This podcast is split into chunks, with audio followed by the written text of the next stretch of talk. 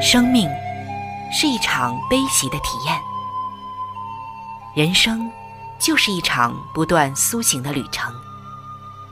心灵的方向错了，就无法感受生命的喜悦。今天在这里，上帝与你有约。认识上帝是一场盛大的遇见，它能使你沉淀心灵的浮躁。过滤往日的忧伤，带你触摸心灵与生命的神圣所在。上帝说：“你的心需要休息。”各位亲爱的听众朋友，这里是希望福音电台为您带来的福音节目《触动的心灵》，我是主持人春雨。让我们在这里。远离心灵的疲惫，回归上帝的抚慰，触动心灵的每一丝感动，都让它留住。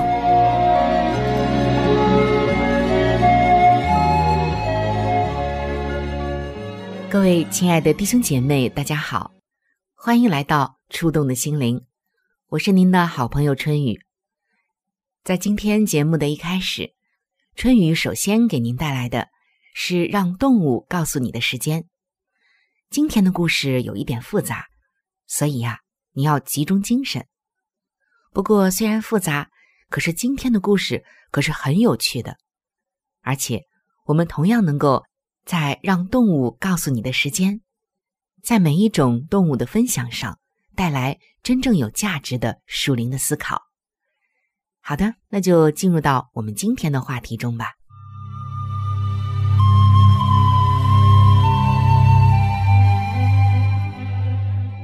在这个世界上，有着许许多多的植物，有的植物我们可能叫不上名字，比如像我们下面要分享到的西番莲这一科的植物，那可能听到这个名字啊，您会觉得太陌生了。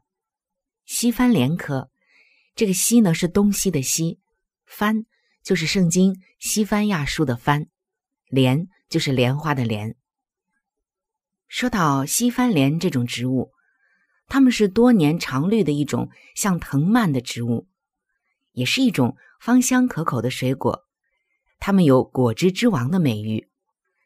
世界上大约有五百种不同的西番莲，其中少数的种类是草本植物，有一些呢是灌木，而大部分是藤蔓，开着硕大美丽的花朵，果实。可以供人们摘下来，做成风味独特的热带果汁。西番莲的这个叶片啊，含有着许多有趣而复杂的有机化学成分，例如像类黄酮、生物碱、黄酮，甚至还含有一种有毒的糖苷。那这些致命的毒素啊，无疑是保护着叶子不被昆虫和食草动物吃掉的一个利器。但是这天下之大，无奇不有。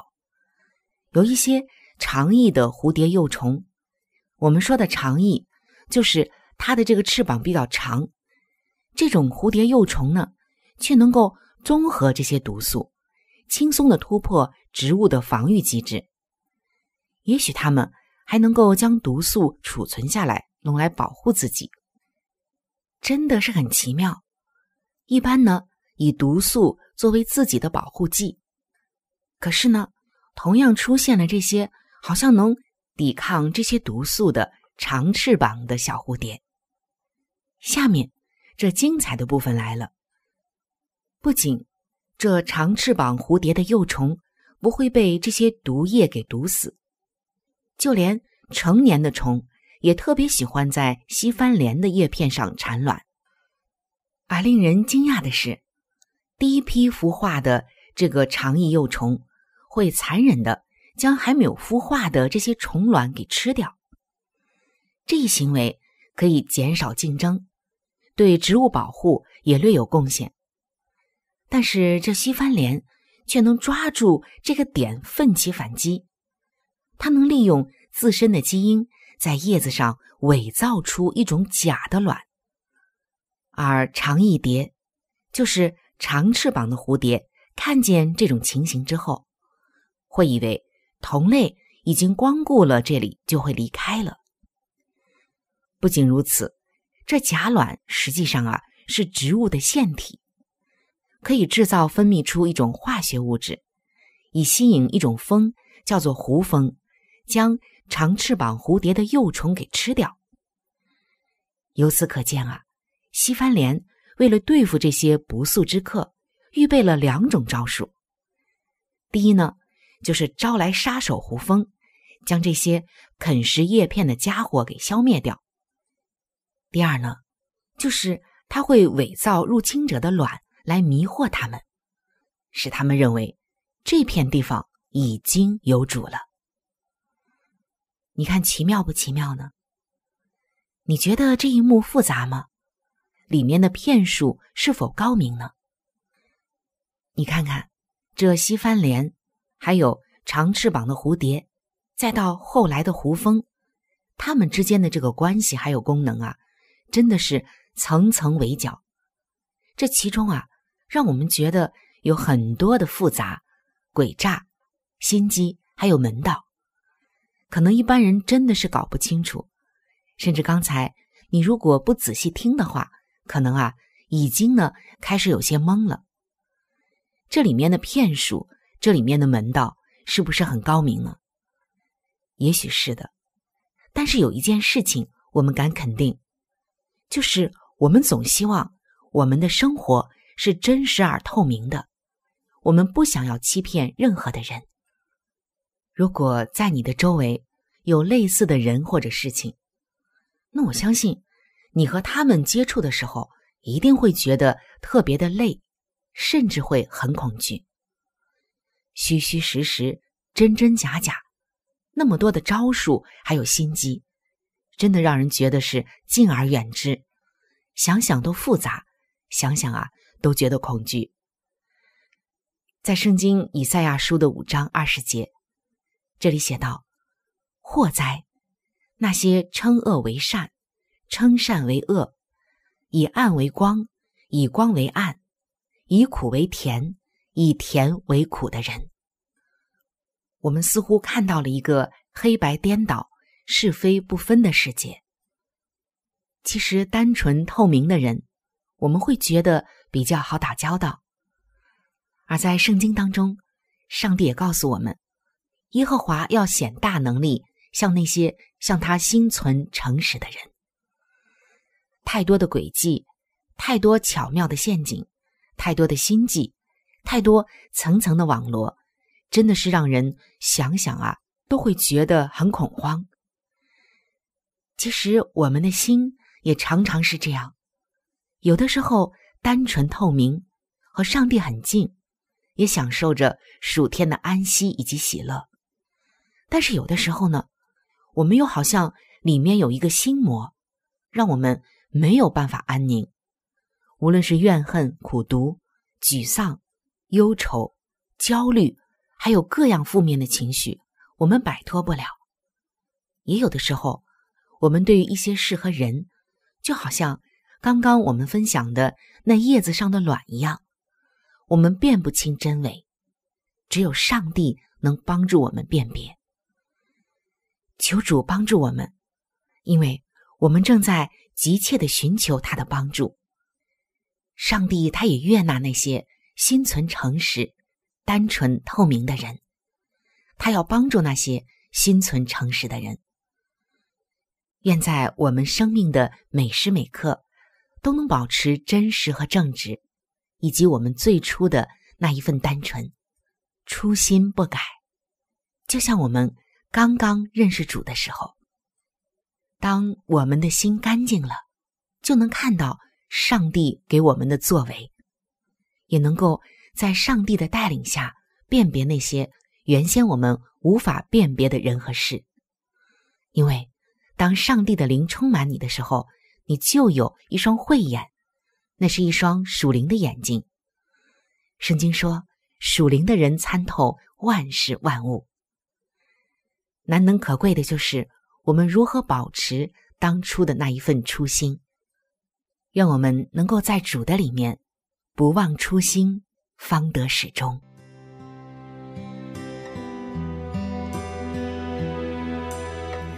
你说你生活却感觉好孤独，不知道缺少什么，心里总不能满足。你说忙碌是种解脱，可以暂时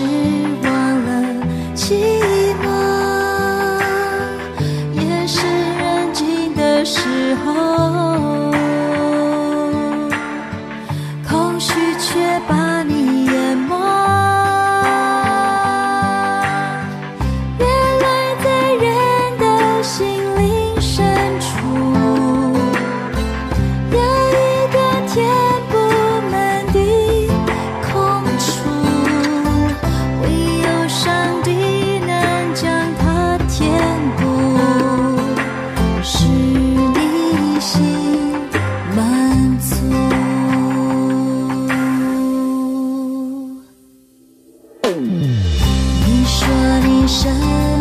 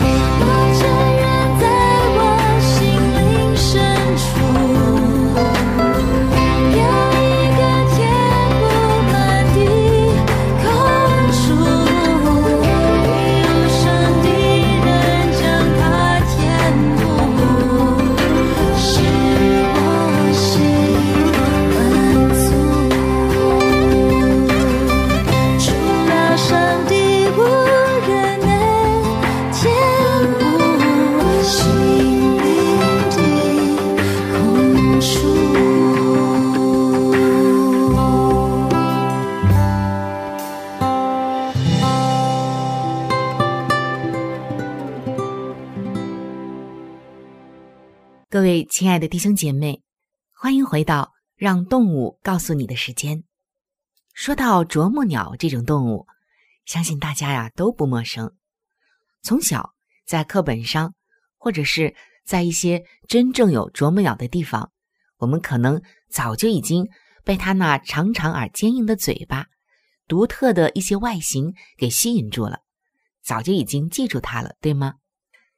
其实啊，在啄木鸟的身上还有很多有趣的事情，是我们可能不知道、不了解的。今天呢，我们就一起来看看。有一位朋友说，一天早上，他在喂鸟器的旁边看到一只绒毛啄木鸟妈妈正在给它的幼鸟们喂食，而这些幼鸟正像那些十来岁的小伙子，虽然这个头明显的大过他们的母亲。却是一副懒洋洋的样子。只见啊，那只瘦弱的啄木鸟妈妈不停的在一大块牛肉上啄来啄去，直到嘴巴里塞满了营养丰富的牛脂。接着呢，就转过身，嘴对嘴的喂那只不停抗议、胖嘟嘟的小家伙。虽然这大块的牛肉近在咫尺，可是这些幼鸟们。却稳如泰山，动也不动的在那里，只是张着小嘴儿，等待着母亲来来回回、不辞辛劳的将肉送上门。看来呀，这只小啄木鸟，如果不是太懒惰，就是太没有经验了，无法专心投入的和母亲共享这一顿大大的盛宴。过了几天，似曾相识的一幕又发生了。不过开始有一些细微的变化。那些幼鸟们开始在鸟妈妈身边转来转去，它们不再稳如泰山的动也不动，真的开始围着妈妈走动，还有转起来，也张开嘴巴求妈妈将食物放进来。又过了几天，虽然小鸟还是像一个甩不掉的小尾巴似的。跟着妈妈四处的寻找食物，但是他们已经学会和妈妈一起饱餐一顿了。这只鸟妈妈没有像其他的啄木鸟一样将小鸟给赶走，而是欢迎它们和自己一起享受着辛苦寻到的食物。可以很清楚的看到，这位啄木鸟妈妈，她很想分享自己的食物。甚至我们可以想得更多，也想得更远，那就是这一位鸟妈妈要把自己的好处分享给自己的孩子。在《圣经民数记》的十章三十二节，这里写道：“你若和我们同去，将来耶和华有什么好处待我们，我们也必以什么好处待你。”在这节经文当中啊，我们看到。摩西邀请他的内兄阿巴和他一起去迦南，好像那只啄木鸟的妈妈一样。摩西会将耶和华赐给他们的好处与阿巴来分享。你看，就好像放在喂鸟器上的大块的牛肉，足以喂饱附近树林里所有的啄木鸟。上帝也为那些不辞劳苦前去迦南的儿女们。预备了各样佳美的祝福。上帝的供应极为的丰富，能让每一个人啊全然的满足。那里会有主所预备的无限的恩典。分享这些礼物也不会使快乐有任何的减少，因为上帝的供应是无穷无尽的。亲爱的弟兄姐妹啊，可能我们会想啊。有的时候，分享对于我们来说是很为难的。有很多的东西都是我们不愿意来分享的，而直到我们意识到，原来这一切都是上帝给予我们的，我们各样的美善和完美的礼物，我们拥有的一切都是上帝所赐的，而我们只要做他忠心的管家就好。我认识有一对夫妇。他们一直让我非常的感动，为什么呢？因为他们是一个非常懂得分享、非常知道来给予别人的人。他们的东西总会大方的拿出来给那些有需要的人。我还记得有几年啊，他们上班以后的时间呢，都给了很多需要帮助的弟兄姐妹，无论是去探访，去送一些这些人需要的物品。还是和这些人做一些心理上的沟通。常常啊，他们都是不辞劳苦的来到有需要人的家里，或者是有需要的地方。他们常常都很辛苦。在这个世上，我真的看到在他们的身上写着四个字，那就是不辞劳苦。接下来还有四个字，那就是甘心乐意。另外，我还发现了一件事情，那就是在他们的身上，上帝更大大的赐福了他们。圣经说：“施比受更为有福，滋润人的必得滋润。”在他们身上，我真的看到了这一点。我也看到有一些吝啬的人，他们的生活越过越窄，越过越没有出路。是的。上帝说：“滋润人的必得滋润。”而在我们去帮助有需要人的时候，去分享上帝福分的时候，我们的心其实并没有想要怎么样，要得赏赐，要上帝夸我们，或者因此得什么好处。我相信，真正愿意滋润人的，真正愿意施予人的，他们没有这些想法，也不图回报，因为。当他们的心里有上帝之爱的时候，这一切都是自然而然的，都是发自内心的。亲爱的弟兄姐妹，求主现在使我们的眼睛明亮，能看见他人的需要；也求主赐给我们温柔的心肠，可以甘心乐意的将他赐予我们的福分，也欢喜快乐的分享给有需要的人。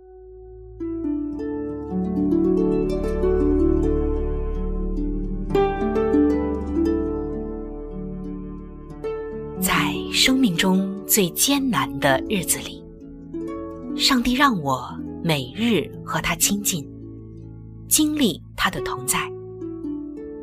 借着每日灵修，他使我走出了生命的低谷，一次又一次的使我重新找回了新的生命和喜乐的泉源。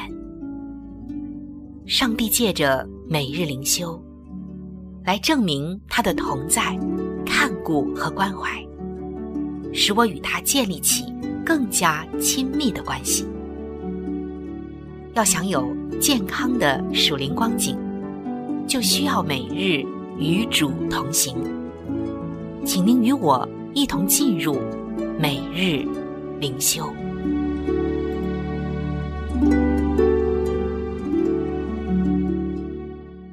各位亲爱的弟兄姐妹，欢迎来到每日灵修的时间。今天每日灵修的主题经文记载在《圣经·约翰福音》的十七章第三节：“认识你独一的真神，并且认识你所差来的耶稣基督，这就是永生。”今天每日灵修的主题是永恒之美。说到罗马。我们都知道，他曾经有过属于自己的辉煌。他也为耶稣的诞生铺陈了奢华的背景。公元前的二十七年，罗马的第一位皇帝凯撒·奥古斯都终结了两百多年的内战，开始建造纪念碑、神殿、竞技场以及政府复合式建筑，借以取代破旧的市容。根据罗马史学家普林尼长老所述，这些都是世界前所未见、最美丽的建筑。虽然这些建筑如此的美丽，但是这个号称永恒之城的罗马以及罗马帝国，却有着残暴的统治历史，一直持续到罗马帝国没落为止。千万名奴隶、外族人、革命者。或那些遭遇到军队罢黜的人，被钉死在路边的十字架上，用来警告任何胆敢挑战罗马王权的人。但这些又是多么的讽刺！当耶稣被钉死在罗马的十字架上，却展示了永恒的荣耀，反而使得罗马的骄傲成为了短暂的日落余晖。那时，谁能想象得到，在公众的咒骂和钉十字架的痛苦中，我们竟然能够寻见上帝的荣耀，就是他永恒的慈爱、同在以及国度。又有谁能够预知，有一天，诸天和全地都会颂扬说，曾被杀的羔羊是配得权柄、丰富、智慧、能力。尊贵、荣耀、颂赞的这些经文就记载在圣经的最后一卷书《启示录》的五章十二节。十字架原本只是一个羞辱的记号，但是当耶稣在上面的时候，它却变成了一个荣耀的计划，展现了一种永恒之美。这个美就是爱。亲爱的弟兄姐妹们，愿我们慈爱的天父，让我们的行事为人，都能反映出他对世人的爱和牺牲；也愿他的爱成为我们的爱，让他的生命成为我们的生命，他的荣耀也成为我们无尽的喜乐。被杀的羔羊就是永活的救主，他的永恒之美。在十字架上写明了。各位亲爱的朋友，我们今天的节目到这里就要向您说再见了。我真诚的邀请您来认识这一位爱你的上帝，你的人生将会成为蒙福的人生。在我们这里，也为您预备了圣经，还有来帮助您来了解基督教信仰的资料，都是可以免费的赠送到您的手中的。如果您需要，或者是想和我联系的话，那我是非常的欢迎您能够写信或者是发电邮给我。来信请寄：香港九龙尖沙咀山林道二六杠二八号。山是大山的山，林是树林的林。香港九龙尖沙咀山林道二六杠二八号。您写“春雨收”就可以了，“春”是春天的“春”，“雨”是雨水的“雨”。如果您想发电邮的话，请记我的个人邮箱，我的邮箱是 c h u n y u at v o h c 点 c n。我期待着您的来信，愿上帝的爱伴随您一生。我们下期节目再会。